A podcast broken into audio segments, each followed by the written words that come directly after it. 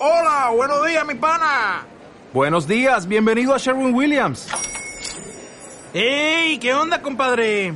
¿Qué onda? Ya tengo lista la pintura que ordenaste en el ProPlus app. Con más de 6.000 representantes en nuestras tiendas listos para atenderte en tu idioma y beneficios para contratistas que encontrarás en aliadopro.com. En Sherwin Williams somos el aliado del PRO.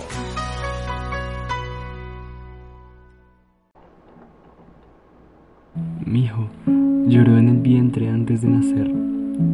Fueron las palabras piadosas de mi madre al mismo tiempo que me aseguraba un futuro promisorio, porque los niños que hacen eso son seres muy inteligentes y nacen con el don de Dios. La vida es para quien se la merece. Mi madre me la dio contra la voluntad de mi padre, a quien se le escapó una noche cuando llevó a la casa un señor que le iba a aplicar una inyección para que me abortara. La muerte estuvo conmigo en los brazos de mi madre cuando me enfermé de bronquitis aguda y los médicos no la atendieron por tratarse de una consulta de caridad. Me crié sin padre en la ciudad de Ibagué junto con 11 hermanos, en un ambiente muy pobre donde un pan tenía que alcanzar para todos. Mi madre nos sostuvo a duras penas con la modistería y como empleada del servicio doméstico.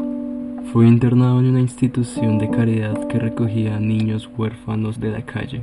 Allí cursé mis primeros tres años de estudio. Empecé a trabajar desde los 12 años como colchonero, reciclador de chatarra, botellas.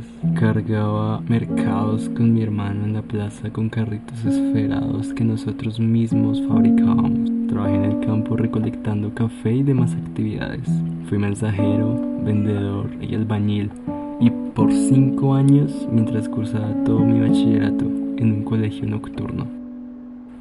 Cada uno es culpable de su destino. A los 23 años llegué a Bogotá a pagar arriendo, con mi ropa en una caja de cartón dispuesto a trabajar en cualquier cosa, alimentando la ilusión de estudiar artes en la Universidad Nacional, porque ni un maestro pintor había visto en mí un gran talento.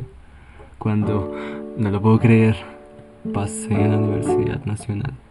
Era una sonrisa que el destino le hacía a un provinciano ingenuo, solitario, que viene de ser bachiller nocturno y que no tenía quien lo ayudara y vivía en inquilinatos en una difícil situación económica.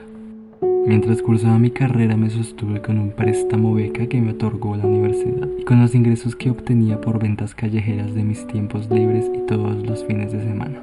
La venta consistía en bases o soportes de rodachines para nevera, estufas, lavadoras, muebles, etc., que yo mismo fabricaba e instalaba. Me gradué en la más absurda soledad, sin poder dedicarle mi título a nadie. Estudié aparte música y llevo más de 15 años en la docencia, estando vinculando actualmente con el distrito. El cruce de destinos gemelos. Tengo dos hijos con una humilde mujer campesina que conocí en la calle por casualidad. A sus 22 años solo había cursado hasta séptimo grado en un colegio nocturno con esfuerzo mutuo, ella logró terminar su bachillerato en la nocturna y con un sacrificio aún mayor logró estudiar una licenciatura en una universidad privada. Actualmente es docente del distrito. La tarde que la conocí en un paradero de buses, vi su mirada perdida, su risa loca pero insegura. Su soledad era palpable. Vivía sola y estaba perdida de su familia. Su historia es más desgarradora que la mía, lo aseguro.